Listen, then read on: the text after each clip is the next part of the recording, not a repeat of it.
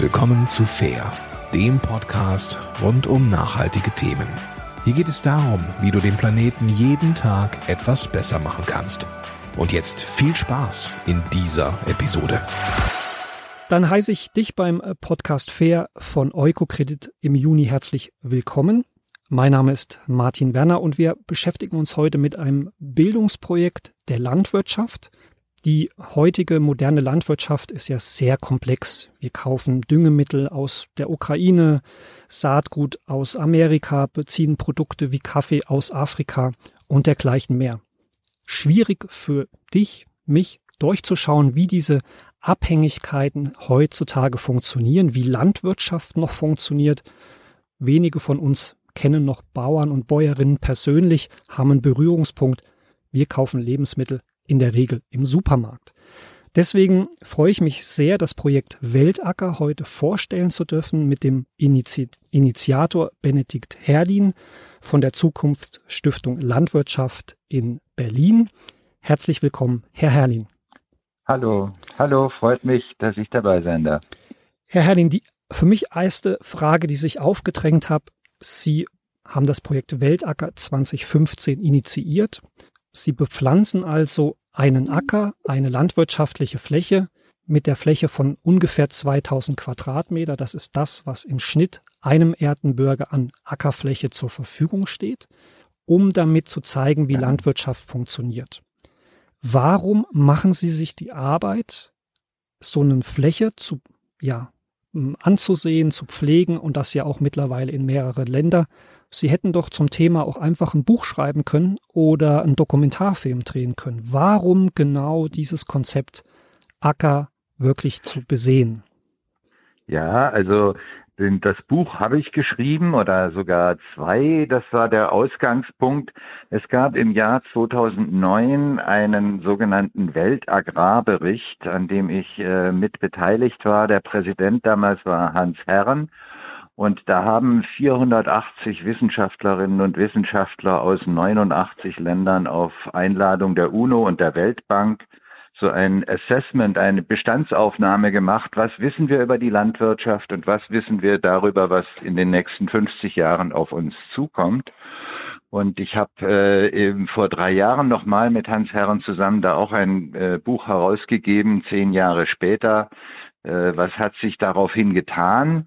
Aber diese großen Zahlen und diese trockenen Worte, die die Bücher und die Wissenschaft vermitteln können, verfehlen ihre Wirkung häufig, äh, speziell bei Jugendlichen und Kindern. Und auch wir alle können uns nicht vorstellen, was sind beispielsweise 1,5 Milliarden Hektar. Das ist die Ackerfläche dieser Welt.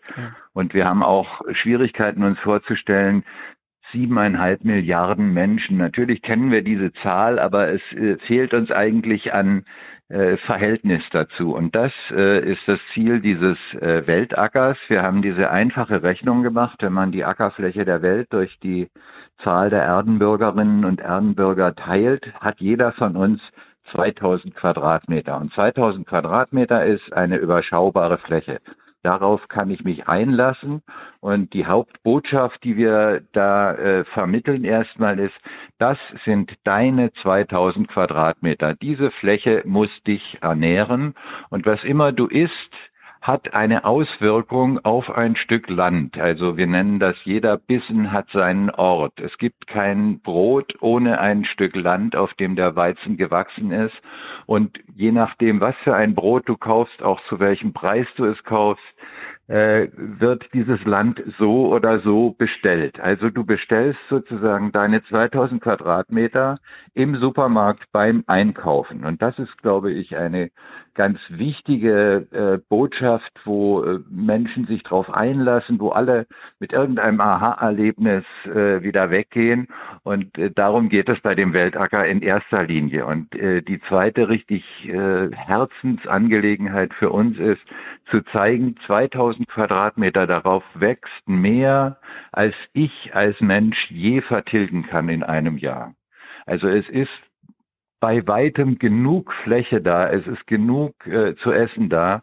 Die Frage ist nur, ähm, ob wir das auch richtig nutzen. Also wenn wir dann ein Drittel wegwerfen, wenn wir dann äh, 40 Prozent oder äh, mehr sogar teilweise einsetzen, um äh, Futtermittel herzustellen, von denen dann ja nur ein kleiner Teil in Kalorien wieder ankommt auf dem äh, Teller. Wenn wir meinen, dass wir auch noch unsere Auto mit dieser Ackerfläche füttern müssen, mit Biosprit, äh, dann, ähm, dann äh, funktioniert das natürlich nicht mehr. Und das ist die andere Botschaft. Wir müssen mit unseren 2000 Quadratmetern sorgsam umgehen. Ja, ja steigen wir doch mal bei diesen Aspekten auch ein, die Sie da erwähnt haben. Also es ist ein, ein Bildungsprojekt, was diese komplexe Zahl von wie viel Menschen, wie viel Fläche runterbricht. Man kann die Weltäcker ähm, besuchen, in Deutschland, in der Schweiz auch, in Österreich weiß ich nicht. Äh, man kann also ja, mit der auch. Schule hinfahren, mit, äh, mit der Universität, mit äh, Gruppen und man sieht, okay, das ist im Schnitt die Fläche. Ist es denn so, dass ein Europäer tatsächlich aktuell diese 2000 Quadratmeter braucht oder braucht er viel mehr, weil er beispielsweise, ja, wie Sie gesagt haben, noch damit er Tiere mehr. Ändert. Er braucht mehr. Es geht also ja. schon mal um die faire Verteilung. Also es ist es ist so, in Europa, in der Europäischen Union, um genauer zu sein, ist es tatsächlich zufällig so, dass wir mehr oder weniger genau 2000 Quadratmeter Ackerfläche pro Mensch haben. In der Schweiz zum Beispiel ist das anders. Da gibt es nur etwa 800 Quadratmeter Ackerfläche pro Mensch. Die Almen sind ja nochmal eine eigene Kategorie. Die Weiden gehören nicht äh, dazu.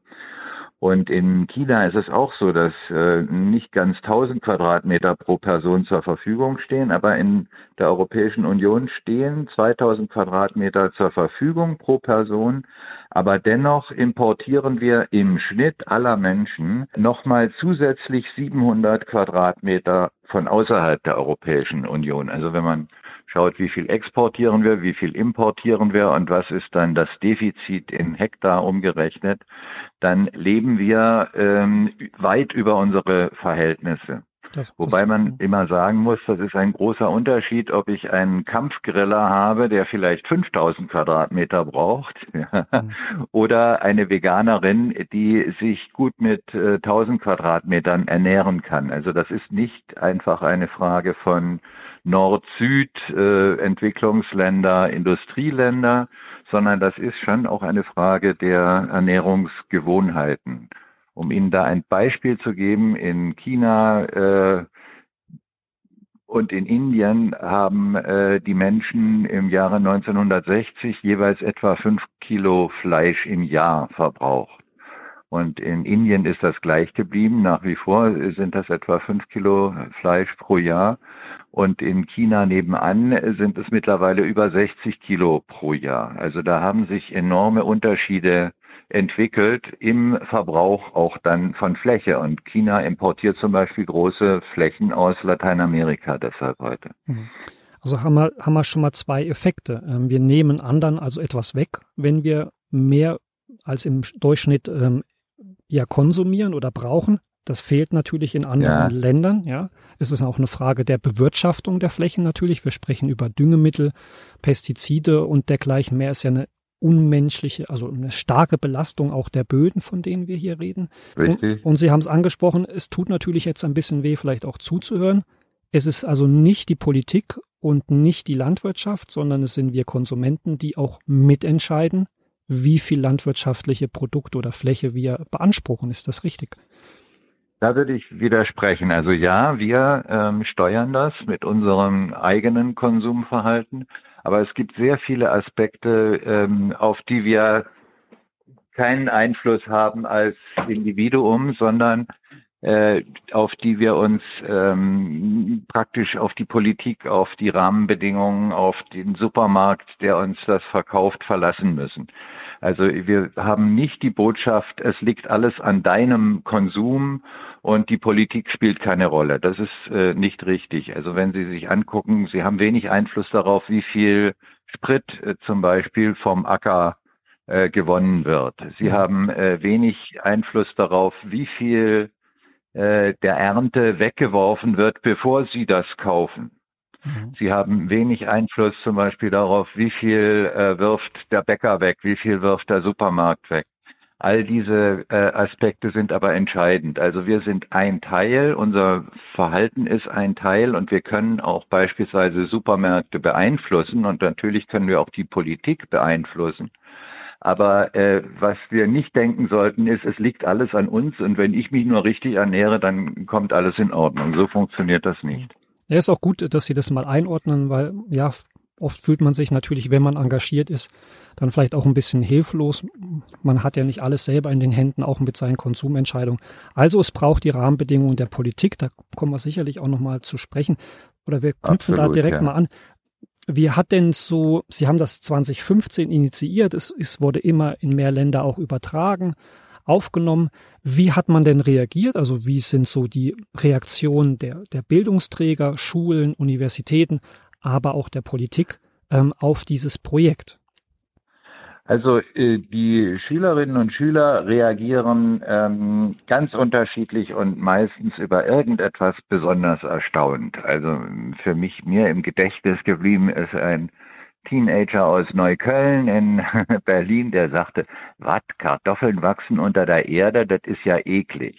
Also Sie Berliner Gören wissen häufig nicht, wo die Milch herkommt und wie die äh, Kartoffeln wachsen und so weiter und so fort. Das ist eine ganz wichtige Aufgabe. Und unser Acker funktioniert ja auch so, dass wir proportional zu dem äh, weltweiten Anbau äh, zeigen, wie viel Weizen, wie viel Reis, wie viel Mais wird angebaut, wie wenig äh, Fläche braucht beispielsweise das Gemüse, das sind nur fünf Prozent und äh, das Obst sind auch nur fünf Prozent.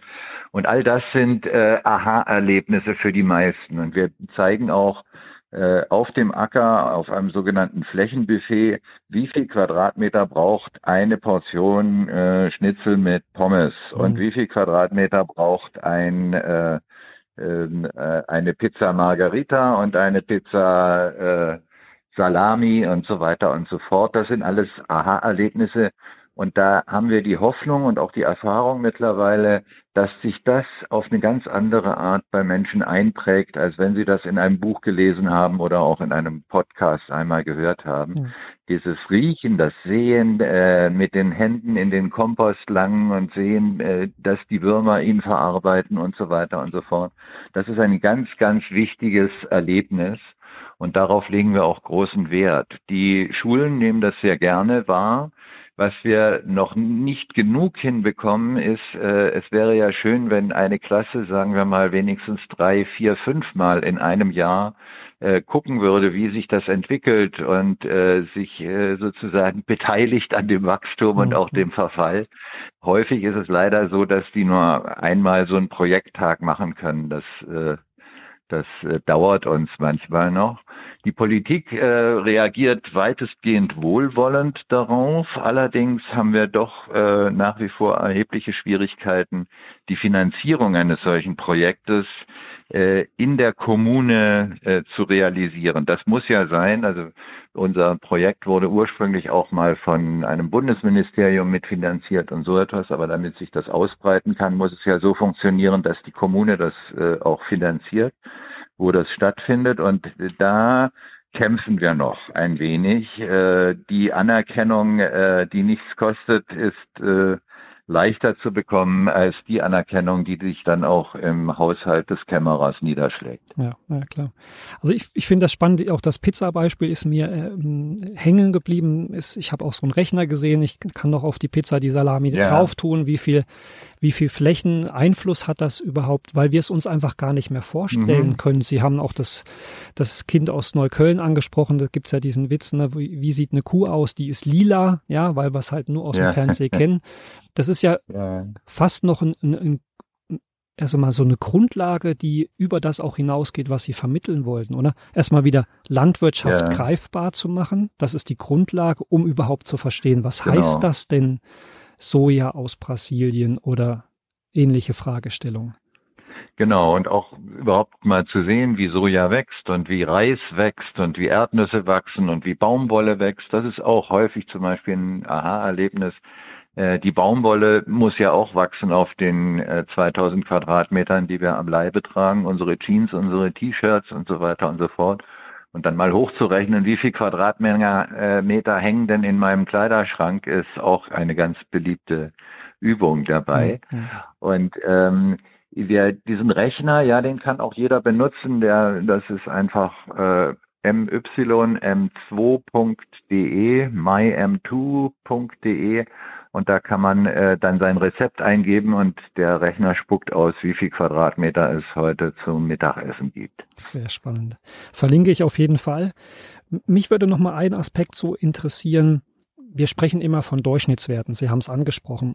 Wenn ich Fleisch esse, brauche ich mehr. Ja. Wenn ich mich vegan ernähre, brauche ich weniger.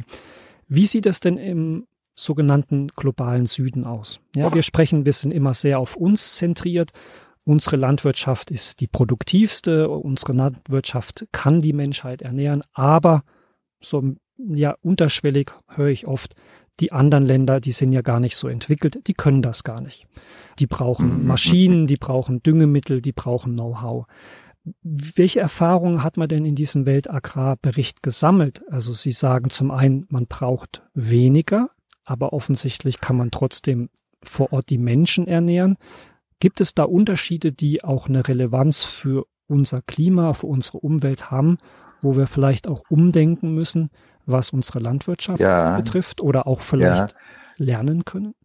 Ja, also die, die, die Grundlage all unserer Überlegungen äh, sollte sein, dass die Welt heute an einer massiven Überproduktion in der Landwirtschaft leidet. Und diese Überproduktion findet statt auf Kosten der langfristigen Grundlagen unserer Ernährung. Also die Überdüngung, das ist vielleicht das Schlimmste, was wir im Moment unseren Äckern antun, die gleichzeitig enorme Mengen an Lachgas ausstößt, das schlimmste Klimagas, was wir haben, die dazu führt, dass ganze Flussläufe und Wassersysteme eutrophieren die äh, Pestizide, die langfristig die Böden vergiften und da die Bodenfruchtbarkeit äh, schädigen, all das sind Holzwege, sind Irrwege und wir müssen nach allem, was wir bisher äh, beherrschen an Landwirtschaft und äh, wir müssen noch sehr viel mehr lernen in Bezug auf die Landwirtschaft, müssen wir runtergehen mit der Produktion von Kalorien pro Hektar, wenn Sie so wollen. Mhm. Und wir müssen erstmal anfangen zu überlegen, die eine, der eine Maßstab, und der wird immer leicht äh, fälschlicherweise genutzt, ist, wie viel ja Doppelzentner Weizen pro Hektar kann ich anbauen und so etwas. Ja. Die wichtigste Frage ist erstmal, wie viel Menschen kann ich von einem Hektar ernähren? Und in Deutschland ist das so, äh, dass etwa 60 Prozent der Ackerfläche überhaupt nicht für die menschliche Ernährung eingesetzt werden. Da hakt es. Da haben wir ein Problem. Da müssen wir äh, dran arbeiten.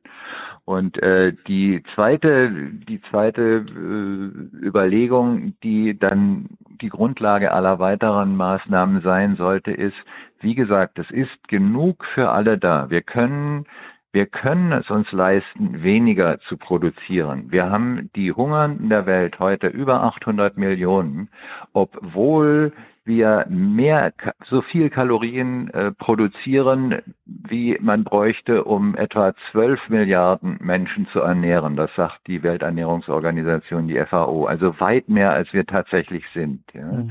Wir müssen runterkommen von dieser überdrehten Maximierung des Ertrags pro Hektar ohne Rücksicht auf Verluste. Wir müssen dahin kommen, dass wir ein, eine nachhaltige Bewirtschaftung in dem Sinne finden, dass der, die Bodenfruchtbarkeit aufgebaut und nicht abgebaut wird, dass die äh, Biodiversität sich auf dem Acker abspielen kann. Also alle Pestizide sind ja im Grunde genommen dazu da, alles andere zu verdrängen vom Acker als meine Frucht. Das ist kein Konzept, was nachhaltig ist.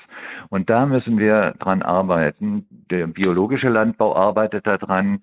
Es gibt aber auch weitergehende Konzepte von Permakultur beispielsweise, die noch einen Schritt weitergehen und sagen, damit wir tatsächlich jedes Stück Erde so bewirtschaften, wie es ihm gemäß ist, müssen wir äh, ganz andere Landwirtschaft betreiben und wir müssen viel mehr Aufmerksamkeit auf das, äh, den Acker lenken. Sei das einfach, wir brauchen mehr Menschen, mehr Landwirtinnen und Landwirte, ganz klar.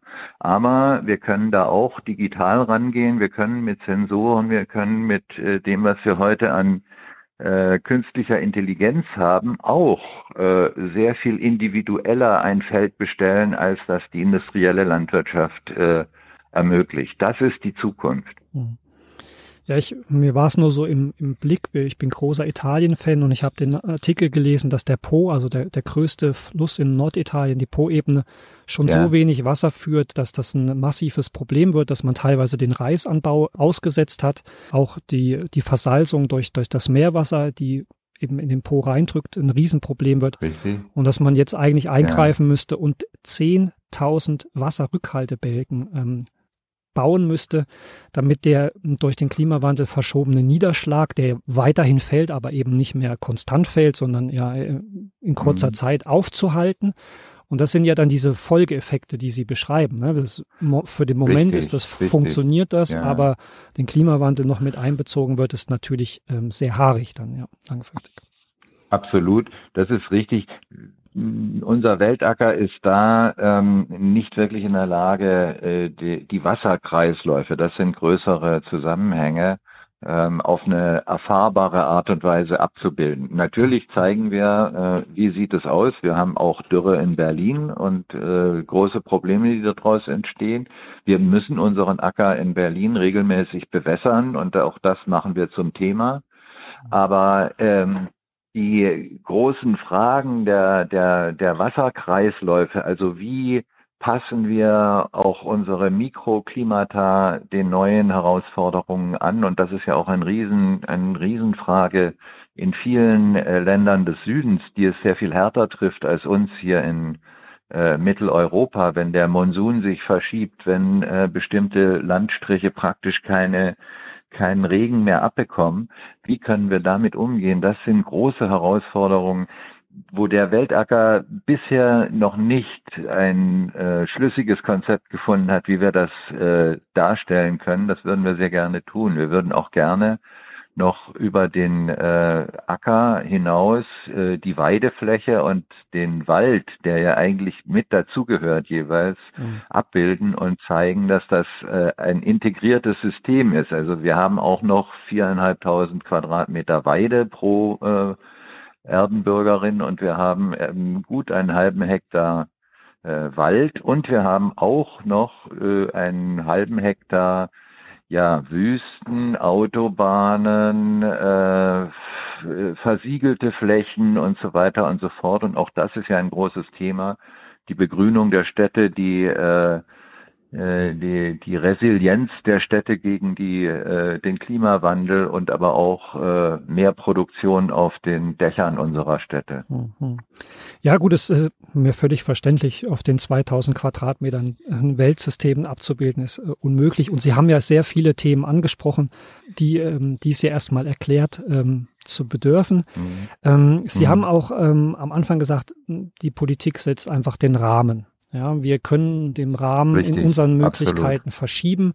Ist das dann also eine Aufforderung, auch wählen zu gehen, sich zu politisch engagieren, ähm, auch die Politik herauszufordern, mehr aktiv zu werden? Absolut, ja. absolut, ja. Also es geht ums Wählen, aber es geht nicht nur ums Wählen, sondern es geht auch darum, die Politikerinnen und Politiker, wenn sie dann gewählt sind, äh, an ihre Versprechen zu erinnern, beziehungsweise auch äh, unter Druck zu setzen, die richtigen Entscheidungen äh, zu treffen. Und gerade die Landwirtschaft, man kann nicht dem einzelnen Landwirt vorwerfen, dass er sich wirtschaftlich verhält. Das, er muss sich wirtschaftlich verhalten. Das sind kleine Unternehmen. Und aber was für ihn wirtschaftlich ist, wird sehr viel mehr als in allen anderen Branchen von der Politik vorgegeben. Da herrscht kein freier Markt, äh, sondern da herrscht äh, in gewisser Weise eine staatlich verordnete Art der Landbewirtschaftung. Und solange diese staatlich verordnete Art der Landbewirtschaftung nicht optimal auf die Nachhaltigkeit zugeschnitten ist, machen die Landwirte gezwungenermaßen Fehler. Und das darf nicht sein. Also da spielen sowohl die Politikerinnen und Politiker eine wichtige Rolle, als auch gerade der Lebensmittelhandel. Also der hat großen Einfluss darauf und der äh, ist auch relativ nah dran an seinen Verbraucherinnen und Verbrauchern. Der könnte auch viel besser erklären, warum sind bestimmte Sachen teurer und weshalb ist es trotzdem sinnvoll, das zu essen und äh, nicht jenes da äh, sehe ich großen, großen Spielraum und wir freuen uns. Bei uns äh, schicken jetzt die, äh, die Supermärkte ihre Belegschaft auf die Weltäcker, damit die überhaupt mal sehen, wie die Sachen wachsen, die sie jeden Tag verkaufen. Das ist ein ganz wichtiger Fortschritt aus meiner Sicht. Ja. Also ich würde es auch nochmal versuchen zusammenzufassen. Ist natürlich komplex und Herr Herrlin, Sie haben es gesagt, auch wenn wir in einem Podcast drüber sprechen, die Erfahrung muss man selber machen. Ja, also ich verlinke Absolut, ja. ähm, auf, auf die Seiten vom Weltacker. Wenn du jetzt zuhörst, schau unbedingt rein, wo es einen Weltacker in deiner Region gibt. Vielleicht hast du auch ein pädagogisches Projekt oder bist Lehrer. Mach die Erfahrung selber, schaust die an. Der Podcast ist ein Anreiz, sich mit dem Thema vor Ort auseinanderzusetzen. Herr Herrlin, Sie haben viele Themen angesprochen. Ich will nochmal die zwei wichtigen Sachen zusammenfassen. Die eine habe ich genannt, Sie wollen es erlebbar, Sie wollen es greifbar machen, Sie wollen Landwirtschaft auch der jungen Generation wieder vermitteln, um dann ja Aspekte, Probleme anzusprechen. Ja, Flächenverbrauch, Düngemittel, genau. Bodenqualität. Ja, ja, sie wieder erlebbar schmecken, machen, riechen. Die andere Sache, ja. die mir sehr wichtig war und die auch jetzt nochmal hervorgehoben werden soll, es reicht für alle. Wir haben genug Produktion, wir haben genug landwirtschaftliche Flächen und Anbau, um noch viel mehr Menschen ähm, zu ernähren.